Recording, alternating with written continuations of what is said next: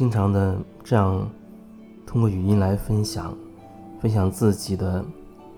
感受，其实并不是针对谁来说，但有时候在分享的过程当中，好像仿佛会面对着某一类人、某一些人，忽然有感觉的。去表达一些自己的感受、想法，或者是曾经的和谁聊到过的，比如在微信上跟一些朋友聊到过的一些内容、一些话题，然后突然又有感受，在这分享一下。基本上他没有完全说针对某一个人。但是有时候可能听起来，你你会觉得跟你的状况好像完全一样的，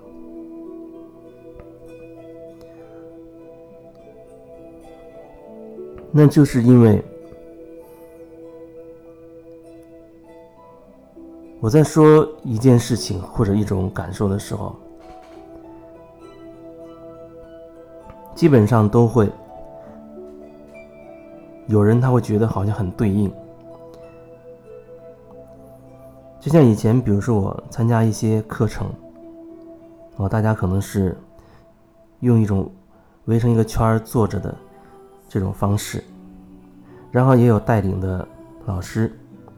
有时候会涉及到下面的一些同学的分享，看起来好像那是老师跟那同学之间的呃对话。呃，同学的分享，或者老师针对同学的一些感感受、一些一些指引说法，看起来好像跟其他人没有什么关系，但是它实际上却有很大的关系，因为我们在听别人分享的过程当中，会激发出自己的感觉，你会有自己的感受，可能那个人他说了自己的经历的一些事情。他会对应到，然后让我想起我曾经，呃，遇到过的、经历过的一些事情、一些体会、一些感受。他基本上都会有某种共鸣。然后还遇到过有的人在在那儿讲，可能让我就会感觉特别的烦躁。他一开口，就会有一种莫名的烦躁。这看起来好像跟我就没有关系了。因为我好像我不不想听他讲，我觉得好像我排斥他，我会认为他讲的跟我没关系，但是我是有感觉的，那个感觉，比如说烦躁，比如说不想听下去了，或者我有愤怒产生了，等等，只要你有感觉，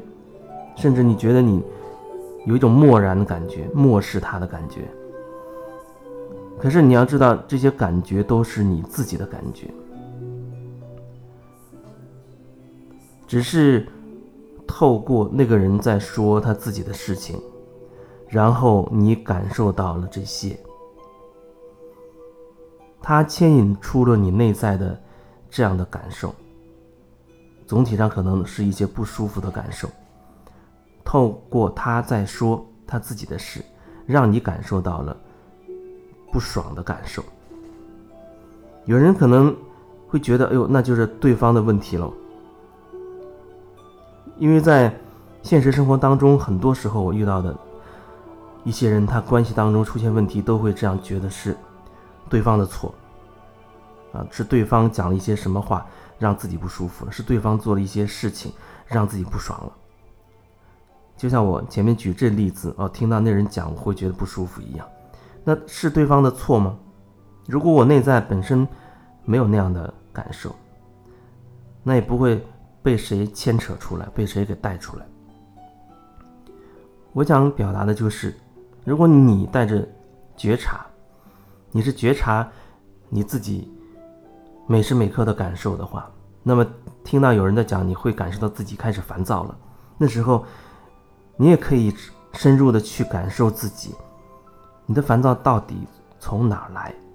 是什么那个点让你烦躁，让你生气，让你不爽了。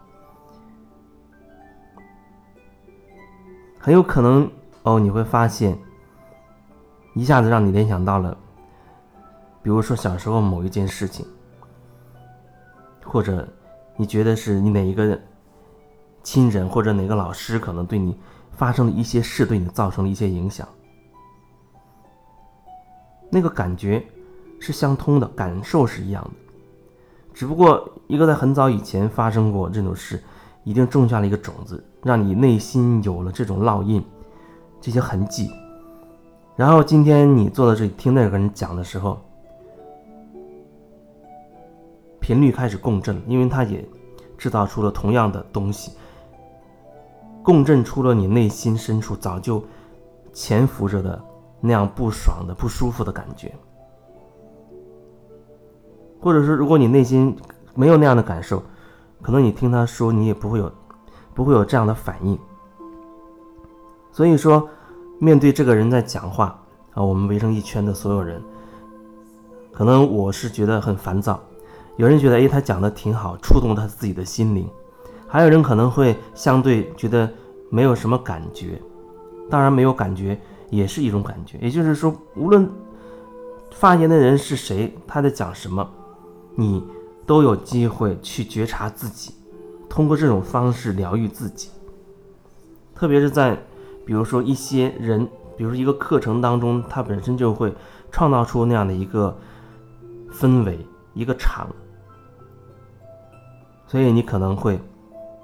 有机会更深入的去去看清楚自己，去清理，去转化自己。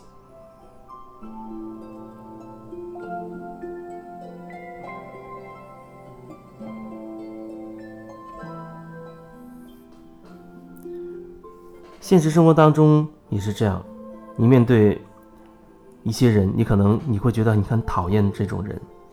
啊，这个人你一看到他，你就会很心烦、很生气。那那个时候，你是不是能够回到你自己的感受当中，去对自己的感受多一些觉察，看看你这种烦躁的感觉、这种生气的感觉，会让你联想到什么？忽然一下子，是不是会想到自己身上发生过的某一件事，或者你曾经遇到过的某一个人，等等？不设定它到底是什么，不设定它具体会是什么，你只是凭着你的直觉，凭着你自己的感受，就像通过对方的表达，你共振出了自己内在。那个卡点，那个问题的一个线头一样，你可以顺着这个线索，顺着这个线头去找到它的根源在哪里，然后你就可以看清楚一些，看清楚自己所谓这些问题到底为什么会这样，你到底为什么会成为现在的这个样子？听到这个人讲一些事情，你就会很烦躁、很不安、很生气。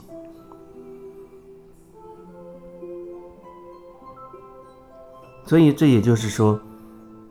为什么说别人只是一面镜子？你透过和别人的交往，你可以更清晰的，或者说你可以有机会更清晰的看清楚自己问题在哪里，看清楚自己有什么样的框架，你有什么样的标准。如果你没有标准，那可以说你是心量很大的啊，意识相对拓展的人。如果你没有太多标准的话，那么你面对很多状况、面对很多人的时候，你也不会轻易的就被触动，因为你内在比较通透，没有太多的隔成格子一样的那种那种限制。所以你听到别人这样讲，可能你都不会觉得有什么问题。当然，这种状态不是假装出来的，假装自己好像很厉害，假装自己好像心胸开阔。啊，假装自己头脑上说你愿意去包容别人。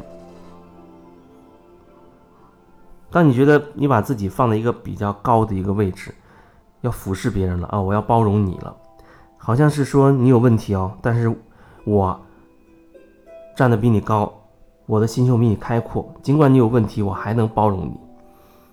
他的潜台词好像就会变成这样的一种状态。所以，他还是需要，或者说你还是有机会可以更深的去觉察自己某一个层面有一种高高在上的那种感觉。自我觉察有时候不是一件容易的事情，容易很容易就偏，就不知道偏到什么地方去了。更多的层面可能就偏到头脑当中去了。可是你可能还会说你在觉察，这在跟一些人的深入的交流过程当中。特别是一些个案的过程当中，感受特别的深刻。对方他一直都觉得自己是觉察的，因为他可能觉得自己了解了一些灵性的知识，看了很多书，甚至也有一些参加了一些课程，然后他也会使用这些所谓灵性的术语，就觉察、做回自己啊、灵性啊、修行啊等等之类的。但是可以很明显的感受到，他还是使用他的头脑在分析状况，用他的头脑在分析，在评价，在衡量，而很难透过这些去感受到自己内心深处的那个标准。如果你没有标准的话，你怎么又怎么去衡量？你拿什么去衡量呢？那样的角度啊，那样的。角度可以说是在觉察，我看看清楚了，我感受到我自己确实有这样一个标准，所以当别人触碰到我这个标准的时候，我就开始评判对方了，认为他有问题，他惹我不高兴啊等等。真实，真实需要我们去觉察，但觉察，觉察基本上你可以说它是向内的，向内在的。觉察你的内在。有人说：“哎，我一直在觉察对方的一举一动啊。”我在，其实我觉得那样的觉察更好像是在观察或者分析对方的行为，一种分析的感觉。可是觉察，我要说它更重要的是对内的，是对你自己内在的感受，